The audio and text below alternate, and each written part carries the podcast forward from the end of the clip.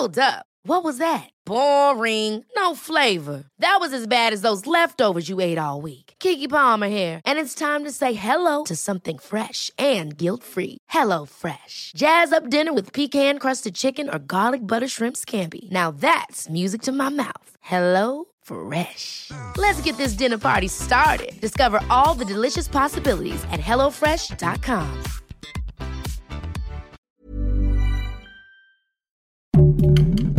Heraldo Podcast, un lugar para tus oídos. Hoy, en primera plana, ¿sabes por qué Rusia mandó espías a México? Esto es Primera Plana de El Heraldo de México.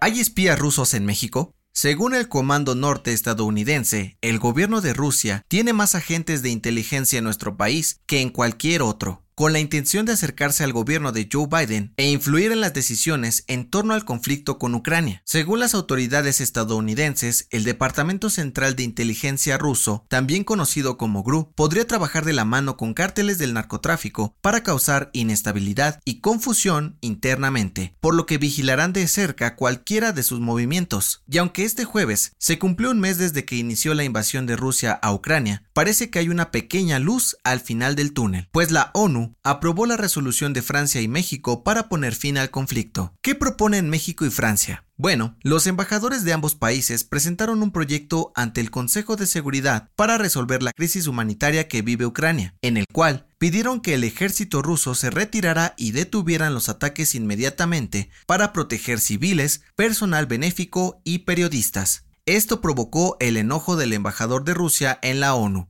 y dijo que la iniciativa solo hacía quedar mal a su gobierno y provocaba el enojo de otros países que buscan terminar la guerra por sus propios intereses. Sin embargo, el Consejo de Seguridad finalmente lo aprobó. Pero no todos los países miembros de las Naciones Unidas están de acuerdo. En total, fueron 140 votos a favor de la propuesta franco-mexicana, 38 abstenciones y 5 en contra. Rusia, Siria, Corea del Norte, Eritrea y Bielorrusia. Pero ojo, esto no significa que la guerra terminará pronto, pues las resoluciones de la ONU no son vinculantes, es decir, que solo representan un llamado de atención para que los países puedan llegar a otro tipo de acuerdos diplomáticos. ¿Será que Rusia va perdiendo la batalla? Las mejores noticias en solo 5 minutos. Siga Primera Plana a través de Spotify. Para el secretario de Seguridad Ciudadana de la Ciudad de México, Omar García Harfush, la estrategia Ciudad Segura ha sido muy exitosa. Y es que dio a conocer que desde que se implementó a principios de marzo, han logrado detener a 400 personas por delitos graves en 8 alcaldías. Entre estos delitos están homicidio doloso, delitos contra la salud, extorsión y abuso sexual, los cuales, según el secretario, son más comunes en las alcaldías Cuauhtémoc, Iztapalapa, Álvaro Obregón, Tlalpan, Tláhuac, Xochimilco, Gustavo Amadero y Coyoacán por lo que ahí concentran la mayoría de los operativos. Pero eso no es todo. El funcionario dio a conocer que gracias a las labores de seguridad que han llevado a cabo, tan solo este mes aseguraron 41 toneladas de autopartes, 26 armas de fuego, granadas y algunos coches robados. García Harfush dijo que está comprometido para seguir trabajando y hacer más segura la capital del país, además de garantizar que se haga justicia en favor de sus habitantes. Con información de Carlos Navarro. Los incendios no se detienen en México. Y es que además del registrado en el Cerro del Teposteco, brigadistas, elementos de la Guardia Nacional y el Ejército Mexicano siguen luchando para combatir el fuego en otros 32 que están activos. Normalmente los incendios comienzan a azotar México a partir de abril, pero este año se adelantaron. Hasta el día de hoy, de acuerdo con la Comisión Nacional Forestal y la Coordinación Nacional de Protección Civil, los estados más afectados son Coahuila, Jalisco, Hidalgo y Morelos. En el caso del Teposteco, Protección Civil de Morelos aseguró que el 60% del siniestro está controlado y aún trabajan para detenerlo por completo, pero ya afectó 95 hectáreas del popular cerro. Los 33 incendios forestales activos han acabado con más de 4.200 hectáreas de bosque en todo el país y están en proceso de ser controlados. Por lo que más quieras, ayúdanos, Tlaloc. Con información de José Ríos, Guadalupe Flores y Carlos Juárez.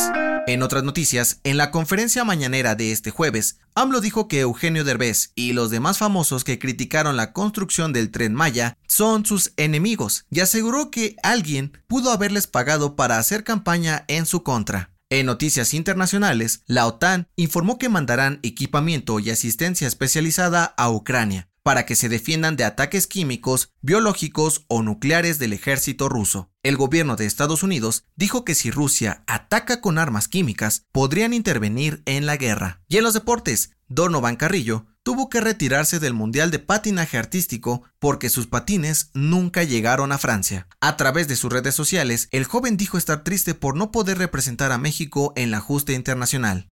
El dato que cambiará tu día.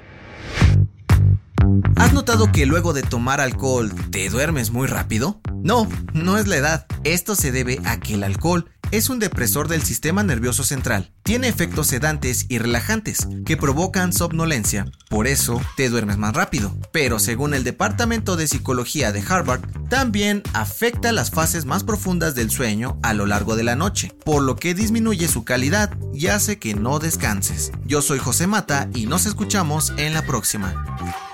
Esto fue Primera Plana, un podcast del Heraldo de México. Encuentra nuestra primera plana en el periódico impreso, página web y ahora en podcast. Síguenos en Instagram y TikTok como El Heraldo Podcast y en Facebook, Twitter y YouTube como El Heraldo de México. Hasta mañana.